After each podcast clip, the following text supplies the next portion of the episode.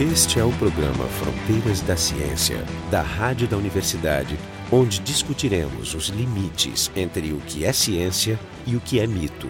No episódio de hoje do Fronteiras da Ciência, nós vamos conversar um pouco sobre o conceito de cidade e como esse conceito vem se transformando face às questões e problemas modernos, como ocupação de espaços pela população, questão de mobilidade, conflitos de interesses econômicos e as, e as transformações que a gente vem observando. Essa conversa ela foi motivada por um problema concreto aqui em Porto Alegre, que é a revitalização desse espaço que se encontra na beira do rio, que é o, Cais Mauá. Então, para conversar sobre esse assunto, os nossos convidados de hoje são o Francisco Marshall, do Departamento de História da URGS, o Rualdo Menegatti, da Paleontologia e Estratigrafia da URGS, eu, Jefferson Enzon, do Instituto de Física, e o Jorge Kilfeld, da Biofísica da URGS. Francisco, qual é o problema que existe no CAIS? Em 2010 foi realizado um edital internacional no qual um consórcio presidido por espanhóis venceu e adquiriu o direito de realizar a chamada revitalização do Cais Mauá. Eles deveriam apresentar um projeto com todas as propostas em 2012, isso dado nos termos da licitação, o que não ocorreu. Recentemente se reformulou o plano empresarial, mudaram os parceiros e começaram a surgir sinais de para onde vai esse projeto, um rumo completamente diverso do inicial, onde um escritório de Barcelona oferecia alguns atrativos arquitetônicos interessantes e prometia algo no caminho de uma sociabilização daquele espaço, que um espaço poderá se tornar uma área de convívio, de parque. Então, quando se viu a intenção atual, o critério estratégico era a implantação de área de grande concentração de renda comercial. Na área mais nobre e bela, que está junto ao encontro das águas, ao lado da usina do gasômetro, ao plano de implantar um shopping center, devidamente tucanado com o nome de Centro Interativo de Trocas. Não é um shopping center, é um centro de... Bom, Mas lado... um shopping no estilo tradicional, uma caixa fechada, ou algo aberto. A descrição que há dele está no EIA-RIMA, no Estudo de Impacto Ambiental, no relatório de impacto sobre o meio ambiente, onde que se vê é uma construção massiva, realmente. Diferente do que havia no projeto inicial, que era uma cobertura verde integrada à praça que está do outro lado da Avenida Mauali. Então, isso somado também a um estacionamento de grandes proporções, para milhares de vagas, e a duas torres que interfeririam direto sobre o skyline, sobre o desenho da paisagem da cidade. Isso atiçou os grupos de resistência urbana, que são hoje muito fortes, coletivos variados, de arte, convívio, de comportamento, na sua maioria interdisciplinares, e que estão preocupados com um fato novo, que já começou a acontecer em Porto Alegre, na Vila Flores, em outros locais, que é a emergência de uma nova economia da cultura baseada na mobilização social. Então esse grupo vê com água na boca aqueles galpões onde já fizeram Bienal, Feira do Livro, Espaço de Ensaio da OSPA e onde há um cenário ideal para se ampliar o ambiente de convívio na cidade, de parque, de fruição, de observação, de estudo. E isso então desencadeou um debate que foi fortemente polarizado, o interesse espanhol desses grupos, hoje bem mais complexo, tem um grupo de canadenses envolvidos, outros capitais locais também. Claro, obteve as credenciais da grande mídia, os oponentes foram logo taxados de românticos e caranguejos, uma peixa como pagão na antiguidade, que eu acho que é muito charmosa eu aceito. Né? Porque anda para trás? Não, é porque quando um caranguejo quer sair da cesta, vai lá o outro e puxa para baixo. Então isso é para explicar por que não progredimos. Hum. É a metáfora para a nossa vocação à estagnação geral. Né? O estado que nós temos agora é esse, que tem vários coletivos organizados e precisando de uma pauta científica densa, ou seja, de conceitos, de análises em todos os campos, das ciências do meio ambiente, dos estudos da cidade, do patrimônio, da gestão de negócios, da gestão pública, da transparência e democracia. E aqui que nós temos onde entrar, ler com critério e aportar conceito crítico nesse cenário. É que cabe um esclarecimento, talvez para o ouvinte que não é de Porto Alegre, o Cais Mauá, que fica diante do Guaíba, que é um lago, já foi considerado e ainda é chamado por muitos de rio. Mas é, o, nome do lago é Rio Guaíba. É, ainda assim, é nisso, explicar que a relação da cidade com esse corpo d'água é historicamente muito importante. A cidade foi fundada por um conjunto de casais que ali aportou a, 250 anos, 1772. E, e esse porto teve uma importância, e ainda tem uma importância econômica muito grande na definição da cidade, mas com o tempo ele acabou sendo separado na sua relação com a população, e em função das enchentes se construiu um muro que o isolou mais exatamente para proteger o centro da cidade, porque houve uma inundação muito grande em 1941 que foi devastadora economicamente. Então, na verdade, assim, a relação com o corpo d'água, com o lago Guaíba, imediatamente o seu porto, não é uma relação qualquer, ela é definitória. Aliás, a cidade se chama Porto Alegre. É o nosso cordão umbilical, portanto. E é um cordão umbilical múltiplo. Ele é um cordão umbilical ecológico, porque o Guaíba é, digamos, o principal elemento ecológico de toda essa região que é um pouco costeira Porto Alegre pertence à costa sul-grandense, à zona de praias, é essa região também que onde começa o interior, a zona de, de morros, a zona da escarpa é, do Planalto Meridional e a depressão central. Então Porto Alegre está nesta confluência magnífica onde se situa esse lago com um potencial ecológico incrível. É também ali o nosso cordão umbilical do ponto de vista histórico, porque esses açorianos que ficaram ali descobriram o quanto estratégico era posicionar aqui uma capital que antes era em Viamão e também ali está o nosso corpo, digamos, importante, o mais fundamental, estratégico do ponto de vista ambiental. Toda a região metropolitana de Porto Alegre, sem o Guaíba, ela colapsa. Porque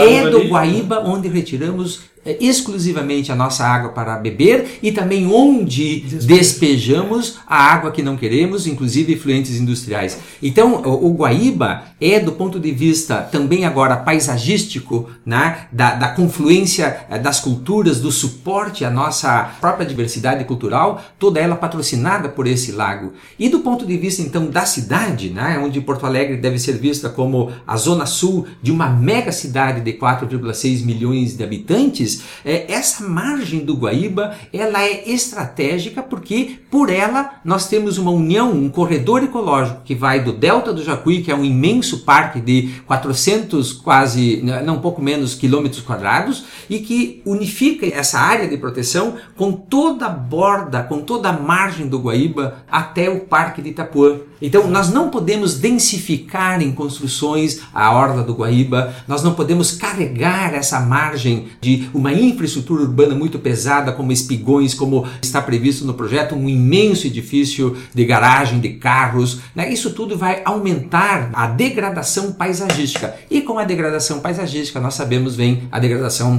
da água que bebemos. É, aliás, para o ouvinte também se situar, o Lago Guaíba, então, diante do Pontal de Itapuã, do lado da cidade do Pontal da Ponta da Formiga, do outro lado, ele se abre para a Lagoa dos Patos, que vai lá até o sul do país e desemboca em São José do Norte, perto do Rio Grande, e sai em direção ao Atlântico. Então essa é a posição geográfica, é uma comunicação, inclusive, com o mar.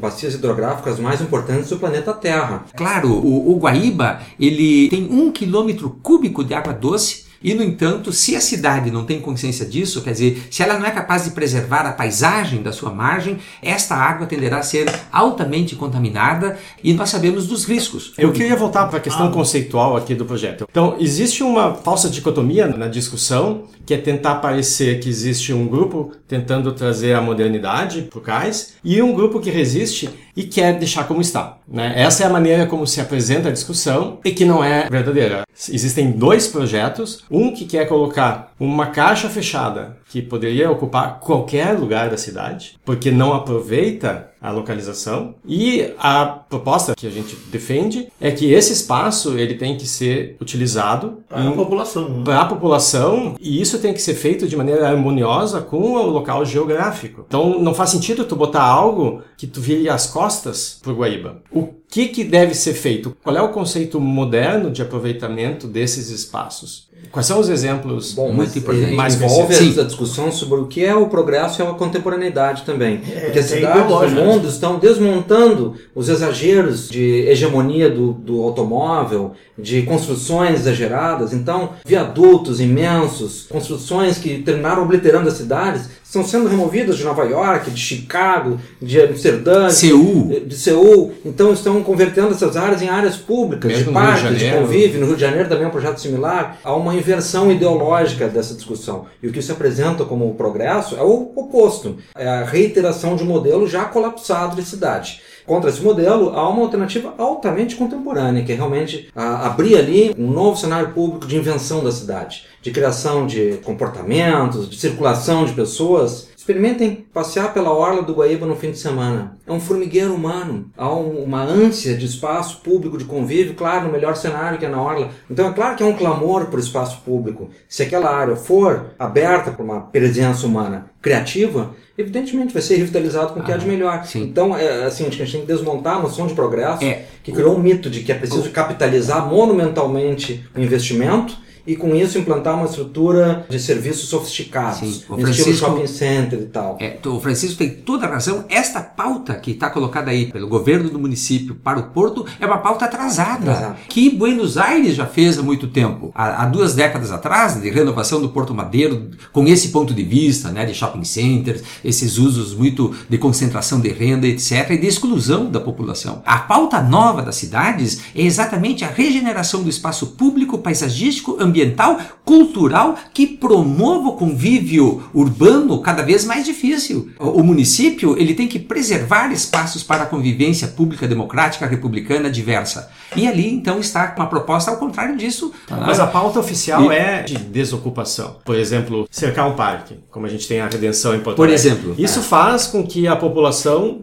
passe a se afastar daquela região. Claro. E com essa desocupação, a gente tem todos os problemas que a gente conhece de segurança, porque se não tem gente na rua. É, uma concentração em espaços confinados onde impera a especulação imobiliária. Então há um triunfo da especulação imobiliária encastelada na, na governança local. Esse é o fato mais crítico de todo esse projeto. Isso à custa do conhecimento contemporâneo, científico, social, interdisciplinar, amplo. É, mas aqui cabe talvez um esclarecimento, porque essa temática pode ser explorada como é nos meios de comunicação por um viés ideológico, né? colocando uns contra outros e criando falsas dicotomias, como até foi apresentado. Todos os debates em geral são polemizados dessa forma. E existe uma hegemonia de um lado da questão na mídia que não tem outra. Por exemplo, esse debate, da forma como nós estamos apresentando aqui, não é o que tem mais exposição e espaço para se apresentar. E ele pode ser confundido, e aqui eu queria esclarecer, com um debate esquerda contra direita, ou é apoio às questões populares versus os negócios, o ambiente de negócio. Porque a concepção de ambiente de negócios que pauta essa reforma atrasada, que nós estamos apontando como atrasada, ela não é a mesma que tu encontra em cidades europeias e outras americanas ou japonesas, exatamente porque aquelas também são pautas de negócio, apenas tem uma concepção menos atrasada. A sanha imobiliária por trás desses grupos e a facilidade com que eles, negociando de forma bastante discutível, é que favorece esse tipo de coisa. Exatamente por não ser transparente que o pior vem. A população não pode opinar, não, não pode dizer. Então, não é de esquerda ou de direita o debate, muito pelo contrário. Foi lá as cidades mais conservadoras da Europa, fizeram essas reformas, parques, ciclovias e outras modificações e tal. Estão completamente satisfeitas com isso e não teriam nada, E- obstáculo. E não para há uma oposição à iniciativa privada, e sim ao denúncia de uma forma de gestão tipo de de negócios gestão, é. que é inconveniente, É. Aliás, devida. Então se pensa uma iniciativa privada, sim, dinâmica, virtuosa, limpa, o ciclo da cultura Uhum. que envolve hospedagem, criação, música, comportamentos, 500 atividades Aqui, que geram é, aqui- uma aqui- verdadeira rede de empregos cooperativa. Então não há essa oposição no plano de negócios entre antiprivatistas e momento, negócio é. privado. Não, Não, É haveria, oposição- haveria sim em outro momento outras diferenças, que na verdade tem uma concepção de cidade que ainda falta a inclusão das populações mais marginalizadas. Isso aí é uma questão de ocupação de espaço, de local de vida, de distância, trabalho, moradia e tal, que ainda não está contemplado mesmo nas versões progressistas. Então, mas a, por exemplo, citou o exemplo de Porto Madeiro, que é uma coisa que já foi feita então há cerca de 20 anos, e ali a concepção é parecida com a que está querendo colocar agora. Claro. Ou seja, é basicamente um monte de shopping centers e escolas privadas, cursos e restaurantes. Ou seja, tu frequenta aqueles lugares se tu tiver dinheiro. Claro. Né? E tu pode caminhar como o povo nos espaços Claro. entre aqueles galpões. Não é exatamente o que se espera. É, porque essa cidade que tu muito bem esclareceste, que ela é dominada então por cartéis do concreto, do aço, em que a cidade fica refém desse cartel, como se ela fosse obrigada a construir, a construir apenas edifícios, e com isso então eh, capear todo o solo, inviabilizar a, a infiltração da chuva, romper o, ecossistema em que a cidade está colocada, ela é também um sistema, uma lógica de excludência. Logo hoje, as cidades que são, digamos, impressionantes caldeirões de cultura, todas as culturas ameríndias brasileiras ancestrais, culturas africanas, culturas asiáticas, as culturas europeias.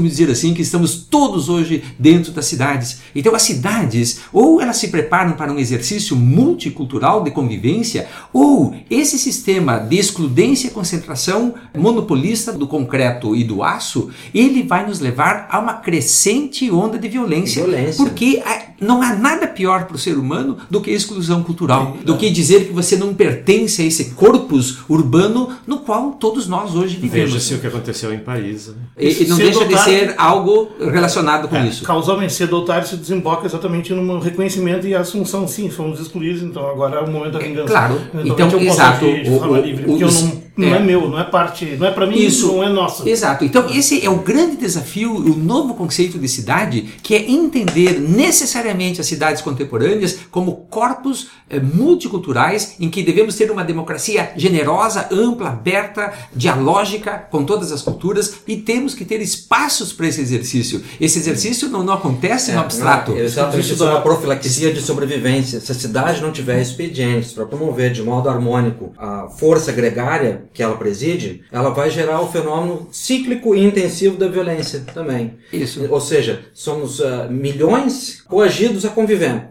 Politicamente, nós sabemos que é difícil. A sociedade contemporânea não consegue traduzir a expectativa política dessas massas. Do ponto de vista do corpo, nós estamos agora vivendo o cenário inverso. Não se criam áreas públicas, não se criam espaços amigáveis com equipamentos de teatros, de banheiro, de quadros de esporte, de áreas de lazer, que possam permitir esse conjunto de reclamantes, de demandas, de genes em histeria, querendo espaço público, ah, o resultado disso, fomento a uma violência latente, com consequências na saúde pública, no desempenho escolar, na violência no trânsito, em todos os fatores críticos da cidade. Então, claro que a gente pode aplicar um Darwin nisso e ver como a, a falta de um elemento urbano que converta a agressividade inata em um elemento de convívio, de convivialidade, fomenta exatamente o elemento mais agressivo, a luta pela sobrevivência com a tensão e angústia de uma cidade que nega o público e fustiga o privado. O privado também se torna um horror. Tá, mas do ponto de vista do administrador, quais são as medidas práticas, concretas, que devem ser feitas para se adequar a esse Deveriam, discurso? Ou deveriam, ou quais são as medidas que vêm sendo implementadas né, com certo sucesso em alguns lugares? Quais são os exemplos Sim, que a a, gente a pode primeira trazer? medida mais importante, Jefferson, que eu considero,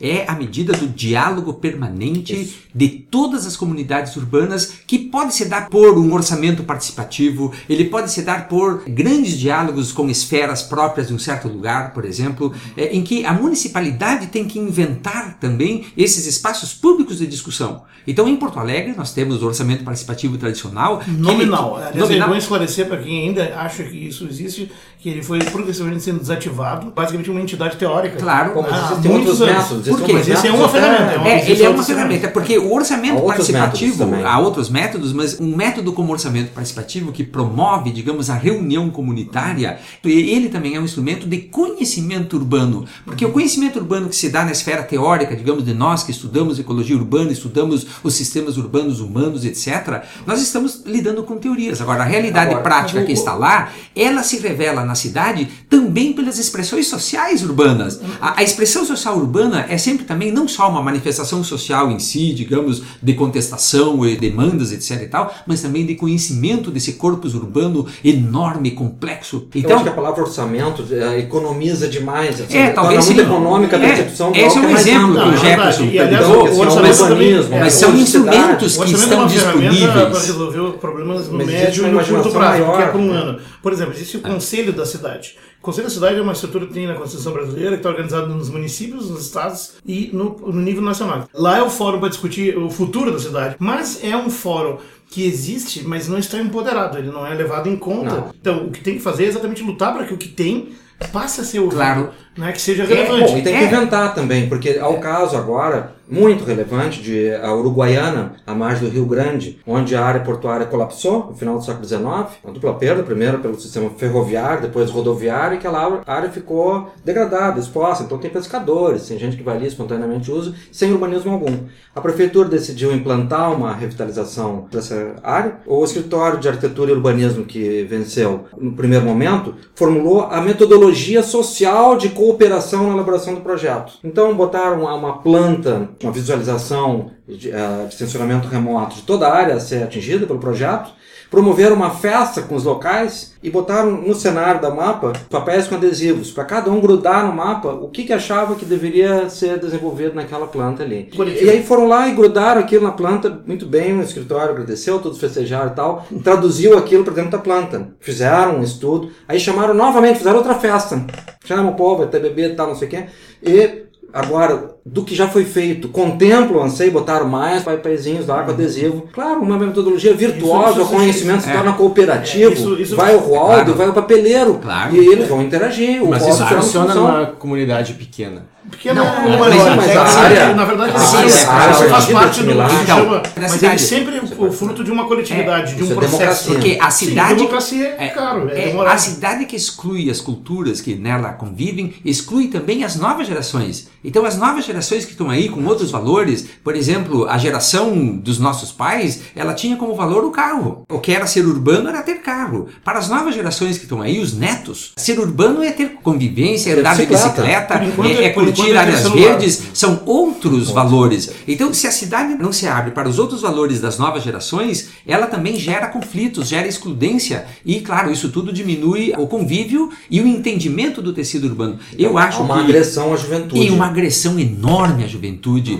A juventude que vai ter que carregar esse difícil século XXI avante. Talvez ele seja mais difícil que o nosso século, né? que foi o século das guerras, seja esse século que esteja aí. E a época atual não é a época dos nossos avós em que cidade era sinônimo de segurança, de alimentação, de emprego, de lugar seguro. As cidades contemporâneas podem se tornar o inverso, podem se tornar locais de insegurança. As cidades eram fortificadas. De, é, é, cidades de alto risco. Porto Alegre, por exemplo, tem o risco é, estratégico de que, caso haja um acidente é, industrial no Guaíba, esperamos que isso nunca aconteça, mas é bom lembrar que sempre é, trafegam no Guaíba mil navios carregados de nafta por ano para certo. outros produtos e basta um navio desses romper o casco e teremos um acidente irreparável e Porto Alegre colapsará pela absoluta falta d'água. Então as cidades todas do mundo inteiro, elas hoje são sistemas de risco da, da vida humana. Então temos que ter um, uma capacidade muito mais generosa de gestão urbana, muito mais capaz de levar a produção de culturas inclusão para quê? Para que essas cidades sejam resilientes, socialmente resilientes diante de possíveis desastres, desastres sejam eles ambientais por contaminação, sejam eles produzidos pelo aquecimento global, com grandes inundações, onde vamos precisar alimentar a fraternidade, a igualdade a, e a solidariedade. A fraternidade, das três palavras da Revolução Francesa importantes, a fraternidade é a que menos exercemos. Né? É que eu a... falo de uma cidade erótica.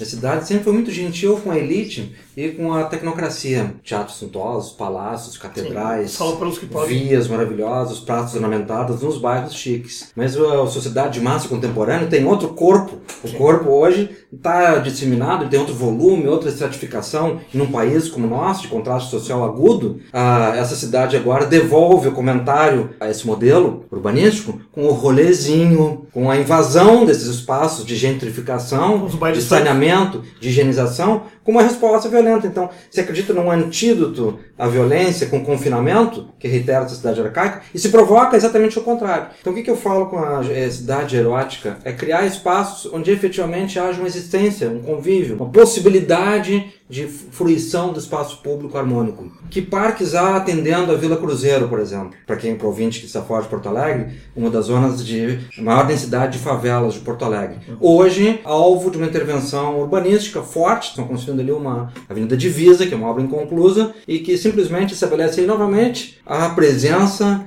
violadora do carro, da via automotiva na cidade, que eu vi o Henrique Penhaloso vir aqui demonstrar como fez o contrário Aplaudiram. em Bogotá. A cidade aplaudiu de pé. É, é, uma esquizofrenia, Sim, porque exato. andar de ônibus aqui é para pobre. Andar de ônibus ou de metrô em Paris Não, é, o, é o chique. É, a ciclovia em São Paulo é coisa de comunista. Em Paris Em Sim, Amsterdã, é chique. É, Berlim. Agora deixa eu fazer o papel de advogado do diabo.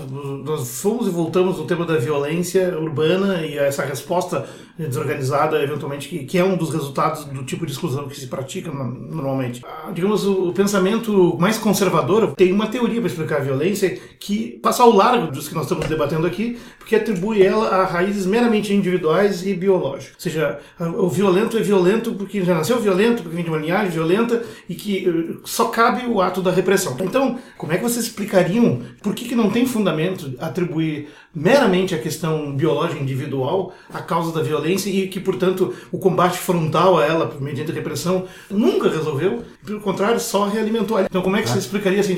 Onde é que está o... As sociedades humanas têm uma história de violência, né? E o problema da violência é que a violência, ela gera a si mesma. Então, como romper os ciclos de violência? Esta é a questão da civilização. Agora, como produzir sistemas sociais de uma cultura não violenta? Bom, isso é uma coisa extremamente ampla, né? Porque ela vai implicar em questões de diferenciação de classes, de diferenciações culturais, De de aceitação do outro. Eu acho que toda a nossa geração aí, nós viemos de um século de extrema violência que é o século XX. Nesse momento estamos numa primavera, né, em que nós podemos pensar, digamos, a formação de uma cultura, né, e do cérebro dos nossos filhos e netos que não sejam construídos num- num século de violência.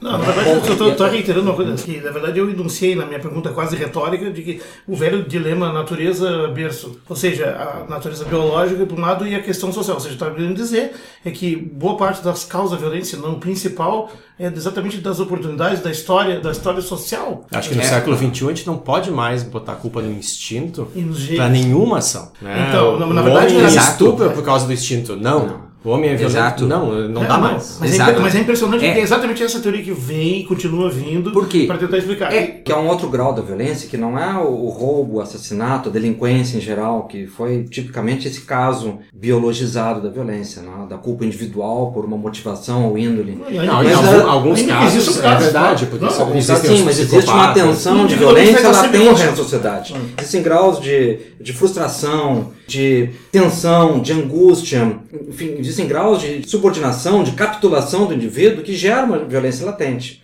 Aqui entra algo entre Freud e René Girard, de desejo de consumo que não se realiza e também de uma causa indeterminada para a fonte desse mal-estar que tem o indivíduo. Então, essa causa indeterminada precisa de um foco. Esse foco é um- uma violência potencial, uma violência latente, pronta para ser canalizada. Então, acho que nós podemos incluir nisso aí a intolerância, a agressividade no trânsito, a dificuldade de estabelecer um ambiente dialógico, harmônico. São decorrentes É. dessa incapacidade de criar um ambiente de convivialidade democrática, aberta, Não devemos esquecer que o estresse humano é um produtor de violência. Então, as cidades contemporâneas, pelo seu modo de vida, dificuldade de convívio, dificuldade de curtir e viver na cidade, ela por si produz um estresse imenso que gera violência. Por isso que o conceito de cidade é muito importante, porque nós não vamos enfrentar a, a violência urbana sem discutir um conceito de cidade que seja generoso para todas as culturas, que diminua o estresse, que diminua a ideia de que viver em cidade é necessariamente viver em velocidade. Como que a cidade vai purgar esse estresse que gera violência? Eu acho que Sem- não é, a eu acho que cidade- não é- sem voltar a cidade às virtual origens, mata um bode. Acho, acho que não é a a cidade que vai fazê-lo, vai ser a sociedade. Tá bom, mas a cidade tem equipamento para isso. O Aristóteles Sim. escreveu isso.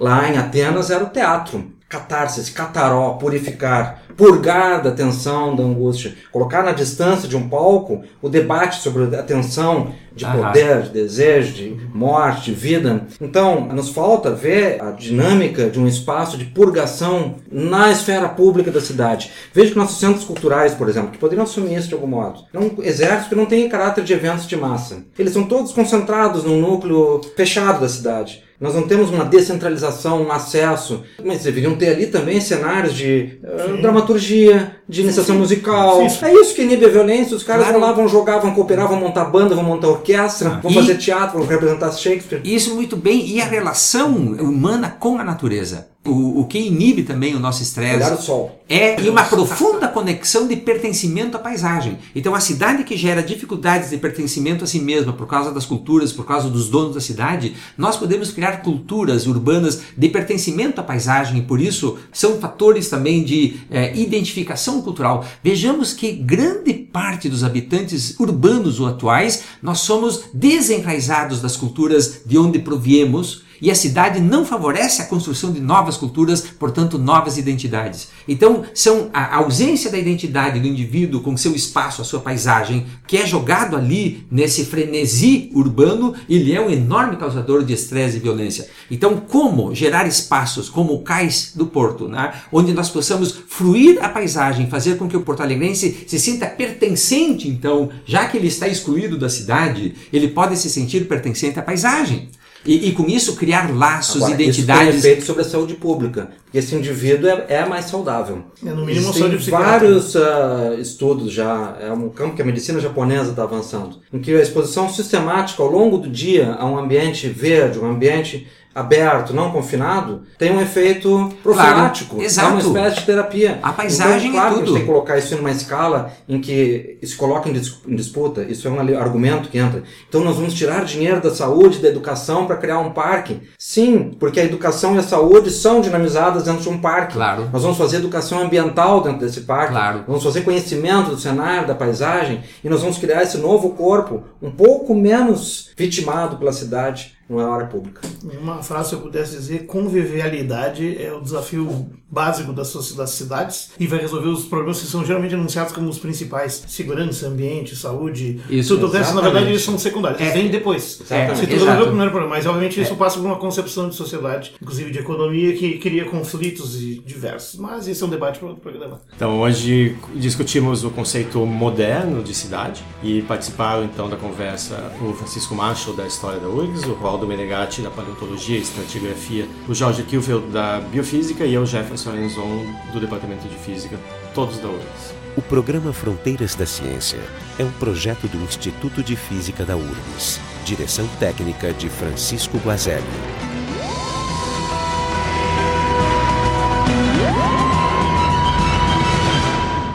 Que autores embasariam a concepção científica de cidade moderna mais além, bem adiante do, do que seria um Sim. debate meramente ideológico, economicista ou... Ah, Claro. Um autor fundamental que é François de Polignac, eh, que trabalha com a ideia de que a cidade é criada pelo conjunto de percursos identitários. Então não é apenas pelo processo centrípeto, mas ah, por todas as forças que permitem o estabelecimento da vida, as fontes d'água, as necrópolis, os parques, todas as áreas. Então, o Polignac escreveu em 81 um livro chamado La Naissance de la Cité Grecque, que é a resposta mais forte onde a arqueologia da paisagem onde a ciência da paisagem é integrada numa história da cidade. Então, aquele op- oposição do Leonardo Benévolo entre cidade orgânica e cidade hipodâmica ou ortogonal, nesse modelo ela se torna subordinada, porque ambas são delimitadas por esse espaço de convívio, espaço de exercício da cidade. Então, o que define, a cidade é o marco político de uma cartografia que determina fronteiras de Porto Alegre e Viamão, onde estamos agora? Ou é o fato de nós irmos e virmos, então nós estamos aqui nessa fronteira dentro de Porto Alegre, e mal sabendo de Viamão, porque o nosso percurso é esse. A discussão que o Benévolo levantou, ela continua crucial para entendermos a história da cidade, mas ela já tem esse outro patamar que é da paisagem como cenário da cidade. Outros autores importantes, eh, como Patrick Guedes, que é um dos grandes pensadores da cidade, nesse sentido da cidade como uma totalidade ambiental, ecológica, paisagística, social, cultural, enxergar essa totalidade urbana. Patrick Guedes, lá no final do século XIX, início do século XX, ele já projetou biópolis, ele já projetou espaços como esse do, do Cais do Porto, que sejam de convívio, que sejam né, de revelação da totalidade urbana. Eh, e ele gerou uma escola importantíssima, né, que é a Biópolis, da qual nasce como um, um dos maiores discípulos dele, que é o Louis Mumford. Né? E o Francis uh, Lloyd Wright desenhou uma cidade inteira, na mesma geração, né? Planificou uh, arquitetonicamente uma biópolis. É. É um projeto maravilhoso. Maravilhoso. Aliás, esse, Da década de esse 20, utopismo da, vi- hipermoderno. da virada do, do século XIX e XX tem também Cerdá na Espanha, É. tem também os arquitetos que bolaram Belo Horizonte na Sim. virada do século, que é um projeto utopista. Sim. E, aliás, várias cidades foram concebidas como, como É. utopias futurísticas. É. É, e E não podemos, é, aqui, não de podemos deixar né? de falar aqui de dois importantes au- autores, que é Lefebvre e, e- e a questão do espaço urbano, o um direito à é cidade. mandatário sobre as cidades. Claro, o direito à cidade de Lefebvre é uma obra fundamental e no Brasil né, nós temos ninguém menos que Milton Santos, eh, que também tem uma visão espetacular, especial, realmente temos aí um, um gênio eh, desse ponto de vista de pensar nessas Bom, totalidades e o- do espaço. Eu preparar, não aqui sabia o Richard Sennett, Bom, duas exato. obras. Bom, Declínio do era Homem segundo- de 1974, que é a obra que examina como a cidade da era capitalista, ao mesmo tempo ampliou a intrusão do Estado, controlando o indivíduo, e, por outro lado, acabou com o conforto da vida privada. Então, criou esse imenso mal-estar da cultura, para ele diferente do, do livro do Freud, descrito nesse livro. E aí, então, o Foucault, colaborador e amigo do Sennett, pergunta para o Sennett que cidade antecedeu essa cidade capitalista. E ele responde com a Flesh and Stone, um dos livros mais maravilhosos sobre esse assunto. A Carne e Pedra, Carne e Pedra. publicado em 1994, Lindo. Onde ele explora essa relação orgânica entre corpo, habitação, cidade e, e logo como se constituiu a esfera pública e simultaneamente a própria autoria, responsabilidade, estética da cultura Sim. ocidental. é um Richard livro Sennett, extraordinário. extraordinário, Richard, Richard Sennett, Sennett. realmente. E hoje é a esposa dele, né? Uh, Saskia Sassen, exato. que pensa a cidade Claro, contemporânea. um ponto de vista- Quer derrubar o Estado com uma nova Exato. ideia de cidade. Então, um negócio Não, fantástico. fica mais É. próximo das minhas ideias, porque eu acho que o problema está no Estado. Claro, É, é exatamente. o onde a Saskia que- Sassen é. vê. Ela pega essa noção de que o Estado suprime a cidade. O Estado é a Claro. violência materializada e Isso, corporizada. Isso- exatamente. a cidade atrai, o Estado ele, ele impede. impede a revelação da totalidade, do exercício dessa totalidade urbana. Né? E também Jane Jacobs, é, norte-americana, nova-iorquina, que desenvolveu uma visão impressionante da cidade como convivência né, nas ruas. Ela, é, ao contrário de uma tendência de recluir-se às residências e, e encerrar-se nelas, né, ela desenvolveu uma ideia de ir para as ruas, ocupar o espaço público das ruas para desenvolver as comunidades. Né? Ele escreveu um livro belíssimo, né, que é A Decadência da Cidade Americana. Fabuloso esse livro, é um marco, porque ele que nos traz para o debate que estamos fazendo aqui. Quer dizer, eh, o que a Jane disse é que nós precisamos de espaço de convivência, de criação de comunidades, porque a cidade ela destrói a comunidade. Para que não se convivam com outras comunidades culturais, a cidade destrói qualquer ideia de comunidade. Esse é o problema. Né? E com isso, bom, a falência né, do, do conteúdo urbano. O autor da condição pós-moderna, que escreveu, na verdade, a continuação do Capital do Marx, ele pegou desenvolveu as relações do capital no, no ambiente urbano, eu não lembro o nome dele agora, é um outro autor que eu citaria, e por fim, o mais radical de todos, inclusive bota Paulo Freire no chinelo, se tu quiser pensar, que é Ivan Illich, no austríaco, que se Sim. radicou no México, que aliás é o autor do conceito mais elaborado de convivialidade e um profeta, no sentido que ele já no fim dos anos 60 antecipou a revolução das bicicletas, fez a crítica do automóvel, fez a questão do consumismo, tá, tá tudo lá. Sim, Nas é verdade. dele. É uma, é uma coisa surpreendente. Você, Sim. você realmente fica. E ele escreveu isso se Sim. radicando Ah, no, temporâneo, no meio de umas É. aldeias indígenas lá É. no meio do México. E se me permite, é fantástico. É fantástico porque É ele, o. Lynch, é também quem aborda um tema fundamental, que é do ponto de vista da ciência importantíssimo, que é a relação cognitiva do sujeito na cidade, porque a cidade é uma armadura que já abraça, que está na, eh, na paisagem do sujeito e, portanto, o indivíduo gera a sua cognição em função da cidade. A nossa cognição humana está É da mudando dentro da cidade. É da cidade. né? Então nós não percebemos isso e não comentamos isso como se nós humanos ainda vivêssemos dentro da natureza pura, né? É intocada. é que Quantos humanos leram Foucault? Quando, quando, quando essa cidade, para usar uma palavra assim não muito, muito agradável, essa cidade está formatando nossos cérebros. né? Totalmente, totalmente. E nos deixando neuróticos doentes. Exato, nos deixando das doentes, questões- neuróticos e estressados. Francisco mencionou o impacto na saúde, eu falei sobre psiquiatra, e precisamente o Ivan Illich escreveu sobre a hipermedicalização já nos 1971, né, antecipando essa lógica que tem hoje de fabricar doenças e ir atrás delas, e na verdade isso é um grande negócio. né? Então, é, nesse sentido, o debate da cidade não deixa de ser um debate sobre a condição humana. O programa Fronteiras da Ciência é um projeto do Instituto de Física da URGS. Direção técnica de Francisco Guazelli.